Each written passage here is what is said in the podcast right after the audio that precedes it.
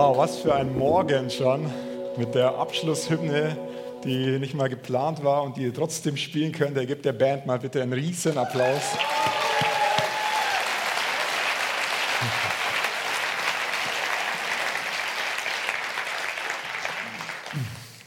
Wahnsinn, so gut. Wir gehen weiter heute Morgen im Römerbrief. Und der Römerbrief begeistert mich einmal mehr noch mehr als je zuvor. Ich will euch jetzt schon empfehlen, lest den Römerbrief. Vielleicht gerade jetzt in der Zeit, wo wir noch die nächsten, also heute und noch zwei Wochen, wir gehen nicht durch den kompletten Römerbrief, aber durch ausgewählte Punkte. Wir wollen über Identität, über Identity sprechen. Und letzte Woche hat der Matti angefangen, der Matthias, über Kapitel 3 zu sprechen, wo es darum geht, dass wir aus Glauben gerecht vor Gott stehen. Nicht aus dem, was wir tun, sondern aus Glauben. Und es ist so gut gewesen. Er hat ein ganz geniales Beispiel, das mir die ganze Woche, als ich, ich war gestern beim Einkaufen gewesen, hatte gestern unsere vier Kinder mal alleine gehabt. Und ähm, ja, damals war ich hier beim Heavens Call, hat einen coolen Tag gehabt und ich durfte mit vier Kindern einen coolen Tag verbringen. Habe so am Morgen geschaut, wie das Wetter ist und festgestellt, es ist nur am Schütten und mit vier Kindern dann zu Hause zu bleiben, ist irgendwann auch nicht mehr so cool. Und habe mich dann entschieden, wir gehen zum Einkaufen also zum Lebensmittel einkaufen. und dann sind wir da rein und das kann ja auch mit vier Kindern herausfordernd werden. Der eine oder andere weiß das. Aber das ging wirklich gut. Ich habe ja auch ein bisschen bestochen, muss ich ehrlich zugeben. ja, wenn man der Kleinsten so die Brezel gleich am Eingang in die Hand drückt, dann ist sie schon recht entspannt im Wagen. Und die anderen drei durften sich auch noch was aussuchen, so ein kleines Teilchen. Und da waren die happy, die wussten, danach können wir das essen. Und dann war, um zurückzukommen auf das Beispiel, du hast das Beispiel gebracht. Stell dir vor, du kommst rein in diesen Einkaufsladen und da ist jemand und dieser jemand ist Jesus, der hat seine Kreditkarte schon, schon sozusagen an der Kasse für jeden Einzelnen, der da drin ist, hinterlegt und gesagt, es ist alles bezahlt. Das ist das Geschenk der Gnade, nicht, weil wir was getan haben, stehen wir gerecht vor Gott, sondern weil er uns alles geschenkt hat. Und das ist so stark. Als ich mich vorbereitet habe auf den Römerbrief, habe ich an meine oder an unsere Bibelschulzeit zurückdenken müssen, ähm, weil der Römerbrief war ein ganz besonders cooler Teil, den hat Mike Chance gelehrt über zwei Wochen. Und ich weiß nicht, ob jemand Mike Chance kennt, er ist äh, ein Amerikaner, wie der Name schon fast äh, sagt. Und er hat, also ich kenne keinen, der so stark den Römerbrief ähm, studiert hat und der ihn mit so einer Leidenschaft rüberbringt und auch so witzig rüberbringt. Also so mit so, einer, mit so einem Humor. Und ihr müsst euch vorstellen, er hat so einen amerikanischen Slang. Und wenn er irgendwas Krasses gesagt hat, und wir werden heute einige krasse Verse, wenn man das so sagen darf, anschauen, dann hat er gesagt, wir waren immer recht ruhig in der Klasse dann, und er hat gesagt, ihr wolltet gerade Amen sagen, aber ihr habt vergessen. Oder hier wäre mal ein Halleluja angebracht oder so. Und es kann sein, dass ich heute ein oder zweimal, vielleicht auch drei oder viermal diesen Satz bringe, nicht ums, ähm, nein, um einfach noch, ach ja, was er auch noch gesagt hat, ist, seid ihr noch da? das ist sehr cool gewesen, hat mich begeistert. So, kann sein, dass der Spruch heute mal kommt, und ich frage, ob ihr noch da seid. Das heißt, wenn irgendwas für dich Krasses kommt oder was dir eine neue Offenbarung gibt, dann darfst du ruhig mal laut Halleluja oder Amen oder Preis den Herrn oder Praise God oder was auch immer deine Sprache ist. Hau es raus, es stört mich nicht. Ich freue mich sogar. Amen, Halleluja. So, wir gehen heute in Römer 5 und zwar die Verse 12 bis 21. Ich möchte den ersten Vers, also Vers 12 mal mit euch gemeinsam lesen. Da heißt es, die Sünde kam durch einen einzigen Menschen in die Welt, Adam. Als Folge davon kam der Tod und der Tod ergriff alle, weil alle sündigten. Das ist nicht so ermutigend, dieser Vers. Aber das Thema von heute ist der zweite Adam. Und ich möchte mit euch zurückgehen, ganz am Anfang von der Bibel, nochmal zu schauen, was ist da passiert. So, wir, der eine oder andere weiß es, im ersten Mose hat Gott die Welt erschaffen Und am Ende hat er den Menschen erschaffen und er sagt im 1. Mose 1, 31, und Gott sah alles, was er gemacht hatte und siehe, es war sehr gut. Und dann lesen wir, dass er, dass Gott den Menschen in den Garten Eden reinsetzte und das war ein paradiesischer Zustand. Das war, alles war perfekt. Er hat eine Freiheit, wir haben heute schon viel über das Wort Freiheit gehört, geherrscht, die, ja, Vers 25, und sie waren beide nackt, der Mensch und seine Frau, und sie schämten sich nicht. Sie waren komplett ohne Maske, sie waren einfach nackt, es war für sie völlig normal. Da war eine unglaubliche Freiheit, keine Scham, der perfekte Ort. Und doch gab es diese eine Sache, diesen einen Baum, von dem Adam und Eva nicht essen sollten. Und dann heißt es, die Schlange war listiger als der Mensch und die Schlange ist der Teufel. Und sie fragt, hey, hat Gott wirklich gesagt, dass ihr von gar keinem Baum in dem Garten essen dürft? Und es ist spannend, dass sie gleich sagt, hey, von gar keinem Baum. Die wusste genau, dass es der eine Baum ist. Und die Eva, also schön gleich so eine Übertreibung, die da daherkommt. Eva sagt, nein, nein, von der Frucht der Bäume im Garten dürfen wir schon essen, nur von der Frucht von dem einen Baum, der im Zentrum steht. Von dem dürfen wir nicht essen, wir dürfen sie auch nicht berühren, damit wir nicht sterben. Und die Schlange sprach zu der Frau, keineswegs werdet ihr sterben, sondern Gott weiß, an dem Tag, da ihr davon esst, werden euch die Augen geöffnet und ihr werdet sein wie Gott und werdet erkennen, was gut ist und was böse ist. Und dann heißt es im Vers 6, und die Frau sah, dass von dem Baum gut zu essen wäre, weil er weise macht, und sie nahm von seiner Frucht und aß, und sie gab davon auch ihrem Mann, der bei ihr war, und er aß.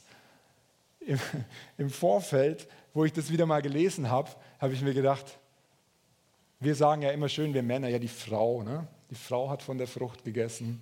Aber hier heißt es so klar, der Adam, der stand direkt daneben. Der hätte ja auch was sagen können. Da haben wir gedacht, vielleicht hat er sich nicht getraut.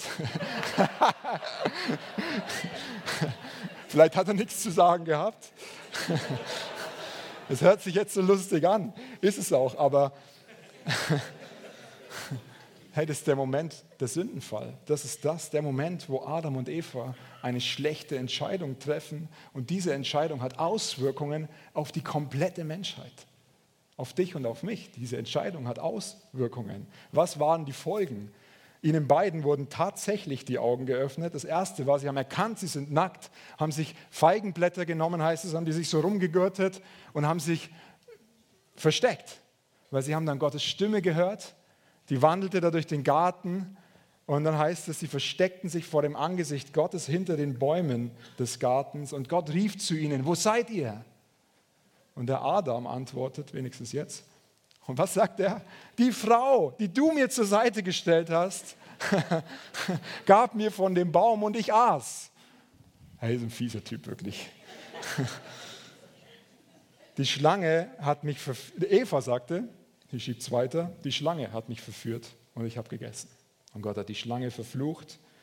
Und was ist passiert? Letztendlich kam der Tod ins Leben von Adam und Eva. Der Tod kam nicht nur in ihr Leben, der kam in die Welt. Die Folge der Sünde ist der Tod, der geistliche Tod, die Trennung von Gott. Nicht die Schuld der Sünde oder die Sünde direkt hat sich auf die ganze Menschheit ausgebreitet, sondern der Tod. Leblosigkeit, Machtlosigkeit gegenüber den Versuchungen, die, wir in, die die Sünde mit sich bringt, ist ein Teil davon. So die Sünde war der Grund für den Tod und der Tod ist der Grund für die Sünde. Und der Mensch ist zu schwach, den Verlockungen ähm, der Sünde zu widerstehen.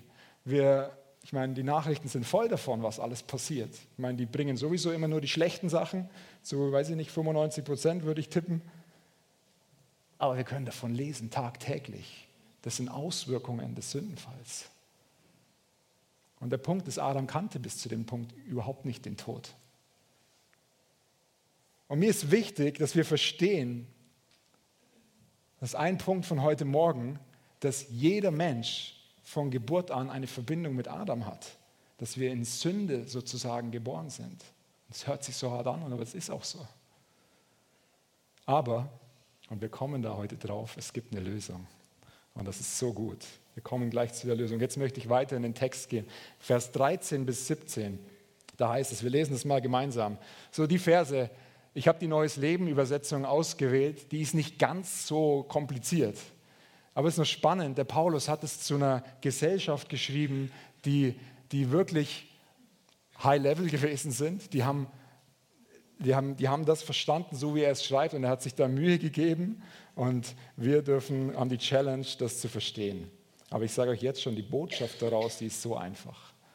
So, das heißt, ja, die Menschen sündigten schon, bevor ihnen das Gesetz gegeben wurde, aber solange es kein Gesetz gibt, wird dies nicht als Schuld angerechnet. Und doch herrschte der Tod über alle Menschen von, von Adam bis Mose, auch wenn sie kein ausdrückliches Verbot Gottes missachteten, wie Adam es tat, der auf Christus hinweist, der noch kommen sollte. Der erste Hinweis darauf, da kommt eine Lösung. Und was für ein Unterschied zwischen der Sünde und Gottes überwältigendem Geschenk der Vergebung. Denn wenn der eine Mensch, Adam, durch seine Sünde vielen den Tod brachte, um wie viel größer ist dann das Geschenk Gottes, seine Vergebung, dass der andere Mensch, Jesus Christus, so vielen brachte. Halleluja, Halleluja. Hey. Ich rufe es raus. Und dieses Geschenk Gottes hat völlig andere Folgen als die Sünde jenes einen, denn während die Sünde des einen zur tödlich, tödlichen Verdammnis führte, werden viele trotz ihrer Sünden von Gott unverdient gerecht gesprochen. Durch die Sünde des einen Menschen gerieten wir unter die Herrschaft des Todes. Doch durch den anderen Menschen, Jesus Christus, werden alle, die Gottes Gnade und das Geschenk der Gerechtigkeit annehmen, über Sünde und Tod siegen und leben. Halleluja, hey. Ich habe mir so oft überlegt in der Vorbereitung, was soll ich eigentlich noch predigen? Das steht ja alles da drin. Wow, das, das hat mich einmal mehr gepackt was, was, was Paulus da schreibt, hey, das Evangelium ist so gute Nachricht. Keine andere gute Nachricht ist wirklich gute Nachricht. Und der Paulus, jetzt muss ich Gas geben, er geht davon aus, dass die Menschen, denen er das schreibt, schon wissen, dass sie in Sünde geboren sind, dass sie Erlösung brauchen, dass sie eine Verbindung zu Adam hat, hatten. So durch den einen Menschen kam die Sünde in diese Welt und richtete Zerstörung an, indem sie für alle Menschen den Tod und die Verdammnis brachte. Er erklärt hier nicht, warum das war, deswegen haben wir jetzt gerade zurückgeschaut an den Anfang, was Adam und Eva da passiert ist, weil er geht davon aus, dass die Leute, die ihm zuhören, das schon wissen. Aber der Punkt ist, das Negative, das, was auf die Sünde hinweist, dass Adam versagt hat, sozusagen, ist nicht die Hauptaussage von Paulus, sondern er bringt den Punkt, um uns eigentlich zu zeigen, was für Reichtümer und was für eine Gerechtigkeit wir in Christus haben.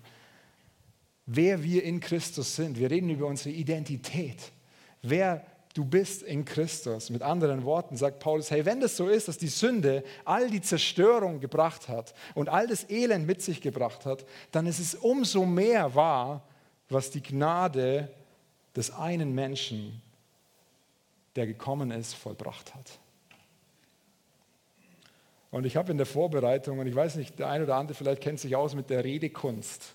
Ich habe was gefunden, das hat mich, erstmal hat es mir meinen Verstand äh, erweitert.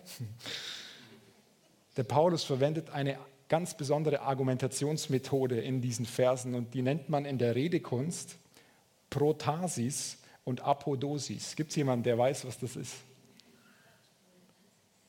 Oh, no. Krass, ich habe es auch nicht gewusst. Protasis ist der bedingende Gliedsatz in einem Konditionalsatz. Aha, jetzt. Ne? Ich gebe euch ein Beispiel. Er bringt am Anfang, wenn das wahr ist, dann, Punkt, Punkt, Punkt. Also wenn diese eine Sache wahr ist, und es wurde ja schon ganz klar ausgesprochen, dass wir in der, sozusagen in der Linie vom Adam sind, und dann kommt Apodosis und das ist die Folgerung, die dann daraus gezogen wird, dann muss jenes andere wahr sein. Das heißt, die Schlussfolgerung bezieht sich auf den Anfang. Und wenn wir in die Verse reinschauen, der Vers 12, ist heute ein bisschen verslastig, aber ihr schafft das. Der Vers 12 startet und dann kommt Vers 13 bis 17, der eigentlich aber mit dem Vers 12 gar nichts zu tun hat, sondern der Vers 12 startet und im Vers 18 macht Paulus weiter, was er im Vers 12 angefangen hat. So, Paulus Schwerpunkt ist nicht unsere Sündhaftigkeit, die wir in Adam ähm, haben, sondern er will uns zeigen, wer wir in Christus sind, was wir in Christus für eine Identität haben. Er weist ganz klar auf Jesus hin, auf sein Werk. Wir leben nicht mehr unter der Herrschaft der Sünde, sondern wir leben unter der Herrschaft der Gnade. Halleluja. Ich weiß nicht, ob du dich schon mal gefragt hast, warum da ganz am Anfang im Garten Eden so eine Freiheit geherrscht hat. Man könnte meinen, ja, die waren nackt, wahrscheinlich deswegen war da so eine Freiheit. Aber nein, das lag ganz augenscheinlich daran, dass da der Baum der Erkenntnis des Guten und des Bösen drin stand. Und jetzt fragst du dich vielleicht, ja, wie jetzt der Baum der Erkenntnis des Guten und des Bösen? war doch der, von dem sie nicht essen sollten. Wie kann der ihnen Freiheit bringen? So der verkehrte Baum.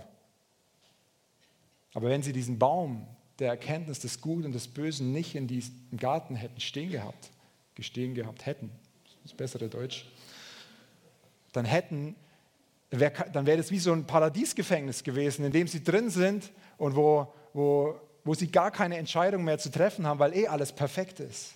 So ohne die Möglichkeit, in der Umgebung auch eine falsche Entscheidung zu treffen, ist keine Freiheit.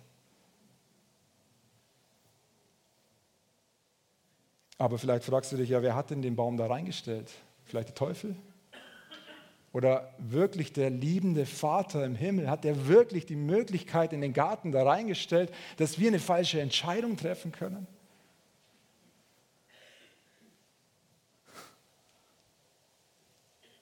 Der wird doch einen ganz sicheren Ort da reinstellen. Der wird doch, der wird doch da einen, einen Raum hinstellen. Ich meine, wenn ich an meine Kinder denke, wenn die zur Schule gehen, hey, ich würde es lieben, wenn ich alle Gefahren im Vorfeld aus dem Weg räumen könnte. Wenn das irgendwie möglich wäre, dass sämtliche Verkehrsgefahren und vielleicht blöde Situationen, in die sie dann in der Schule kommen, ich weiß nicht, kennt ihr das? Ihr würdet doch lieber eure Kinder beschützen und ihr würden alles tun, damit ja nichts Schwieriges passiert. Und wenn Gott wirklich den Baum da reingestellt hat, hey, dann hat er vielleicht ins letzte Eck vom Garten Eden hinter so ein Stacheldraht und sowas hingestellt, damit sie ihn auch bloß nicht finden oder vielleicht erst ganz spät finden. Nein, er hat ihn ins Zentrum gestellt, neben dem Baum des Lebens, direkt ins Zentrum. Hey, und es zeigt so sehr, wie wichtig Gott deine und meine Freiheit gewesen ist. Nicht nur gewesen ist, immer noch ist.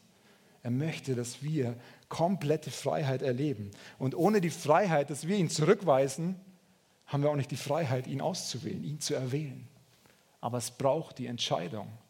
Wenn du die Entscheidung noch nicht getroffen hast, ist heute ein Tag, wo du das tun kannst.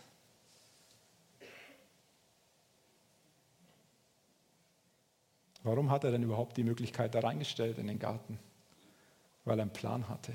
In Offenbarung 13, Vers 8, da heißt es, Jesus, das Lamm, war geschlachtet von Grundlegung der Welt an. Es war keine Überraschung für ihn, dass die Entscheidung so getroffen wurde. Er hatte keinen Horror dafür. So gut. Wir gehen weiter in Vers 18. Da heißt es, ja, die Sünde Adams verbrachte, brachte Verdammnis über alle Menschen, aber die Tat von Christus, sein erlösendes Handeln, macht alle Menschen in Gottes Augen gerecht und schenkt ihnen Leben. Ihr wolltet, Amen. Weil ein Mensch Gott ungehorsam war, wurden, wurden viele Menschen zu Sündern. Doch weil ein anderer Mensch Gott gehorchte, werden viele Menschen in Gottes Augen gerechtfertigt. Das Gesetz aber wurde gegeben, damit alle Menschen erkennen konnten, wie sündig sie waren.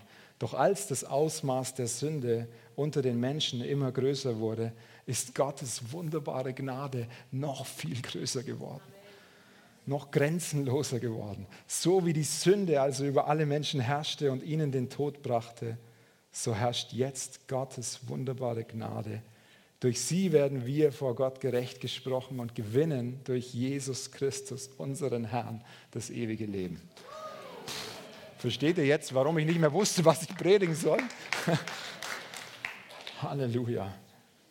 Die unverdiente Gnade Gottes bringt uns wieder in die Gunst, in die Gerechtigkeit. Wir sind recht, recht, gerechtfertigt vor Gott. Sie gibt uns das göttliche Leben. Mit ihm können wir dadurch herrschen. Die Herrschaft der Gnade bringt ewiges Leben. Hey, wegen Jesus können wir gerecht vor Gott stehen. Er hat unseren alten Mensch, den Adam, nicht nur wiederhergestellt, sondern er hat alles neu gemacht. So, und das ist das Wichtige. Beide, sowohl der Adam als auch Jesus, die haben den Grundstein für eine Art von Leben gelegt. Das heißt, keiner von uns fängt neu an. Wenn wir auf die Welt kommen, dann legen wir keinen neuen Grundstein, sondern dann kommen wir auf die Welt in dem Grundstein oder in der Spur von Adam. Die Bibel spricht davon, dass wir in Sünde auf die Welt gekommen sind, obwohl wir gar nichts verbockt haben. Jemand anders hat es verbockt. Die einzige Möglichkeit, da rauszukommen, war, dass jemand anderes kommt, der einen neuen Grundstein legt und der uns sozusagen hinein adoptiert. Deswegen spricht die Bibel von neuem geboren werden, im Geist hinein, neu hinein adoptiert werden. Du bekommst eine neue Identität. Jesus ist gekommen und er hat dir wie eine andere Ursprungsgeschichte gegeben. Aber du musst ihn erwählen. Wir müssen eine Entscheidung treffen und Ja sagen zu ihm. Und darum, da kommt kein Mensch dran vorbei. Du bekommst eine neue Geschichte und die beginnt bei Abraham und endet im, Höhe, im Höhepunkt bei Jesus. Wir sind gerecht vor ihm. Er lebt in dir und mir und er möchte unser Leben komplett neu machen. In 1. Korinther 15, 45 und auch im 47. da steht geschrieben, so steht auch geschrieben, der erste Mensch, Adam, wurde zu einer lebendigen Seele, der letzte Adam zu einem lebendig machenden Geist. Der erste Mensch ist von der Erde, irdisch, der zweite Mensch ist der Herr aus dem Himmel. Hey, das ist unsere Identität. Der zweite Mensch, Jesus Christus, lebt in dir. Mein Gebet für heute Morgen oder mein Wunsch für heute Morgen ist, dass wir neu erkennen, was wir für eine Identität haben. Ich meine, wir wissen, wir sind in Christus. Wenn du dein Leben Jesus gegeben hast, wenn du gesagt hast, Jesus, ich erkenne an, dass ich eigentlich eine sündige Natur habe und ich möchte umkehren und ich möchte das Geschenk, das unverdiente Geschenk von dir annehmen und sagen, Jesus, komm du in mein Leben und regiere du in mir und lass uns gemeinsam herrschen. Er liebt es, er will ja mit dir gemeinsam sein Reich bauen. Als der letzte Adam ging Jesus ans Kreuz und die alte Schöpfung wurde mit ans Kreuz genommen. Als der neue Mensch stand Jesus von den Toten auf und die neue Schöpfung wurde geboren. Halleluja. Und dann heißt es in 2. Korinther 5, Vers 17, darum ist jemand in Christus, so ist er eine neue Schöpfung. Das Alte ist vergangen. Siehe, es ist alles neu geworden. Halleluja. Unser alter Mensch, unser altes Wesen wurde mit Christus gekreuzigt. Und sozusagen wurde bei der Kreuzigung das Gerichtsurteil ähm, der Sündenfrage an Jesus vollstreckt. Und das ist, was Matti auch letzte Woche gesagt hat. Du bist unanklagbar. Es gibt kein, der Ankläger hat kein Anrecht mehr an dir, weil wir vor Gott gerecht sind. Und das heißt nicht, dass wir jetzt anfangen können zu sündigen und nur noch machen können, was wir wollen, sondern gerade wenn wir erkannt haben, was für eine Identität wir haben, hey, wie viel mehr wollen wir ihm dienen? Wie viel mehr wollen wir seine Gesetze einhalten? Ich möchte euch ein Beispiel aus einer Autowerkstatt geben und ich sehe den Lukas gerade, du hast eine Autowerkstatt, eine Money, ist, weiß ich nicht, ich weiß nicht, vielleicht hat noch jemand hier eine Autowerkstatt. Man könnte manchmal meinen, dass Jesus wie so eine Autowerkstatt ist. So, du fährst deinen Wagen vor die Wand und Jesus schleppt ihn ab und beult ihn aus. Vielleicht lackiert er ihn noch frisch und du kriegst ihn wieder so zurück, wie er vorher war. Aber das ist eben nicht so. Und da ist es ist gut, dass es Reparaturwerkstätten gibt. Aber eigentlich, ich muss es ganz ehrlich sagen, sorry Lukas, ich gehe nicht gern in die Werkstatt. Weil meistens ist es mit Kosten verbunden. Und gerade wenn ich mein Auto vor die, Gott sei Dank habe ich es noch nicht gemacht, aber wenn ein Unfall passiert oder irgendwo ich hängen geblieben bin, klar, wir haben die Versicherung, die noch was übernimmt, aber es kostet in der Regel Geld. Und das ist nicht so begeisternd. Manchmal sogar eine ganze Stange Geld. Das heißt, Jesus ist nicht der Autoklempner für die Welt, vielleicht hast du das schon gewusst, So nach dem Motto, hey, der Adam macht die Sünde rein und Jesus macht sie wieder raus. Nein, sondern er repariert nicht nur, er macht alles neu.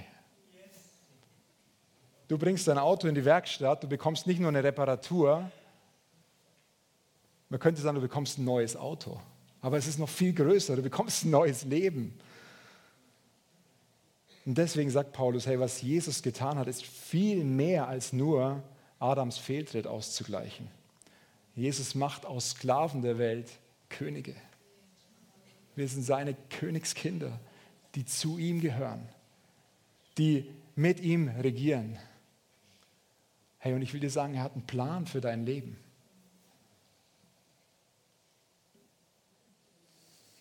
Er hat extreme Hoffnung für deine Situation. Ich weiß nicht, wie es dir geht, ob du vielleicht gerade jetzt sagst, hey, aber dieses, dieses unverdiente Geschenk, ich, ich, das kann ich gar nicht annehmen, weil ich habe so versagt, ich habe so vergeigt. Und eigentlich, wie soll das funktionieren? Das geht doch gar nicht. Er hat alles bezahlt. Er hat deine Schuld mit ans Kreuz genommen. All das, was dich anklagt, hat er mit ans, ans Kreuz genommen. Er möchte dir eine neue Identität geben. Aber es braucht deine Entscheidung. Das ist der Moment, wo du die Entscheidung treffen kannst und sagen kannst, Jesus, hier bin ich. Ich möchte, ich möchte mein Leben mit dir vollbringen. Ich möchte, dass du der Herr und der Erlöser in meinem Leben bist. Du erkennst an, die Bibel spricht vom Buße tun.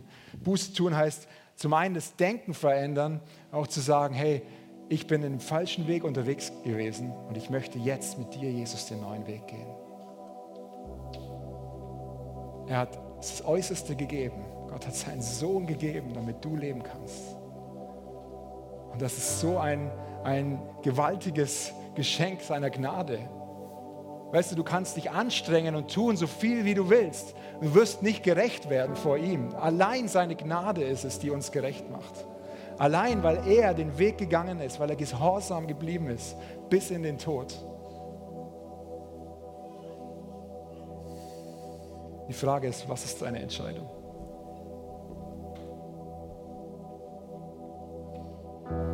Lass uns mal die Augen schließen.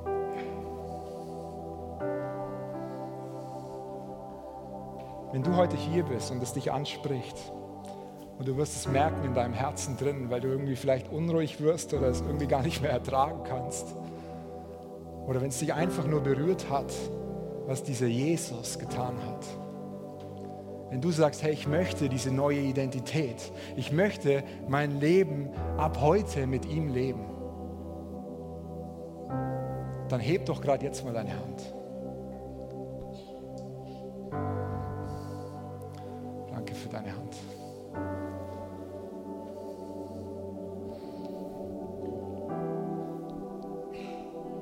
Ist der Moment, wo du Ja zu ihm sagen kannst.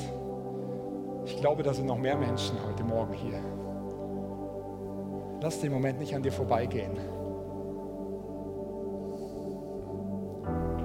Das heißt, darum ist jemand in Christus, so ist er eine neue Schöpfung. Ich sehe deine Hand, vielen Dank.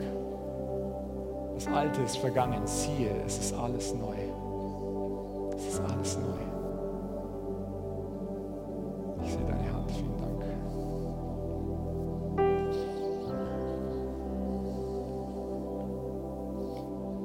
Ich möchte mit euch gemeinsam beten, dass wir so ein Gebet sprechen und wir alle beten das laut mit. Sagen, Jesus, ich danke dir, dass du mich so sehr liebst.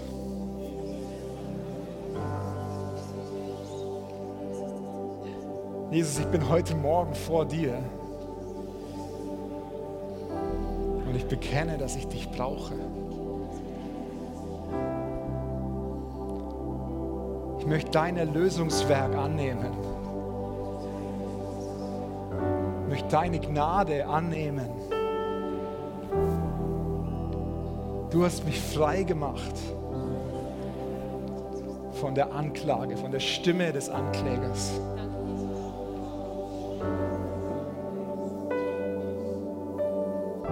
Ich sage Ja zu deinen Wegen.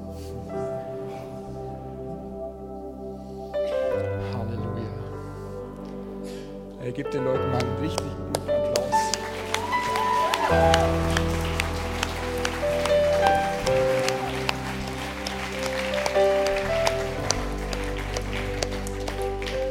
Wenn du jetzt das gerade von ganzem Herzen mitgebetet hast und deine Hand gehoben hast, hey, wir würden es lieben, dich kennenzulernen. Bitte komm nach dem Gottesdienst vor, entweder zum Ministry-Team oder zu mir, zum Silvan, zum Matthias.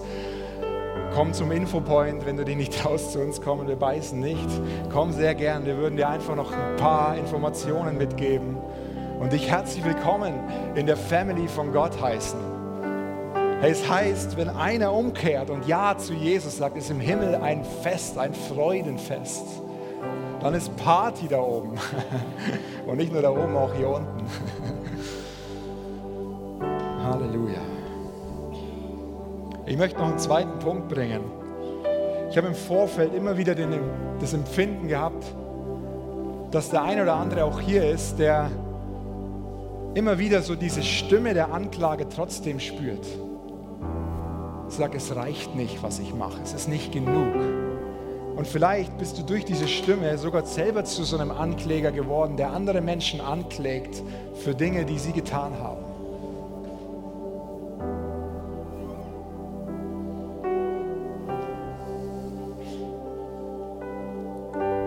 Glaube, das sind Menschen, die wirklich darunter leiden, unter dieser Anklage. Der Punkt ist, es gibt keine Anklage mehr.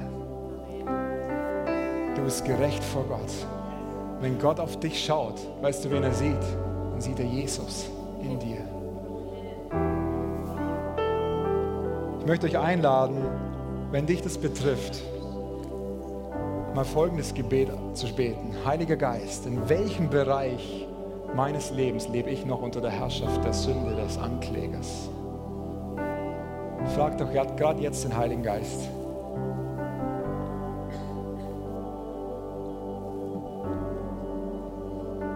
Und wenn du die Situation vor Augen hast, ist jemand da, den das betrifft?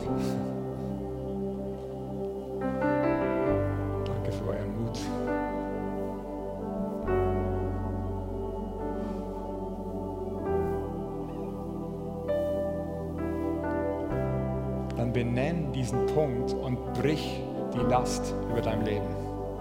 Fang an, im Namen von Jesus breche ich die Last über mein Leben, die mich immer wieder anklagt und die mich sogar an den Punkt gebracht hat, dass ich andere Menschen anklage und, und vielleicht so ein typischer Kritiker geworden bin, der immer nur das Schlechte sieht in Menschen.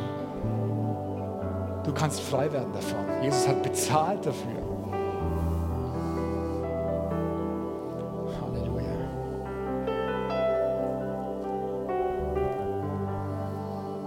Danke, Jesus, für dein Werk, das du vollbracht hast. Danke, dass wir gerecht sind in dir.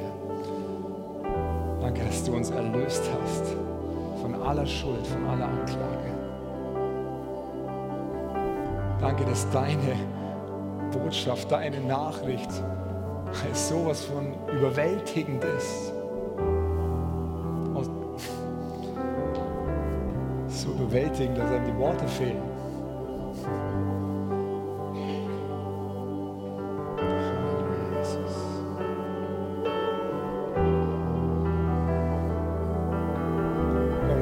Ausstehen und diesen König Jesus anbeten, mit allem, was wir haben, mit allem, was wir sind. Ihm die Ehre bringen. Er ist es wert. Er hat bezahlt für alles. Es ist eine logische Konsequenz, dass wir ihn anbeten.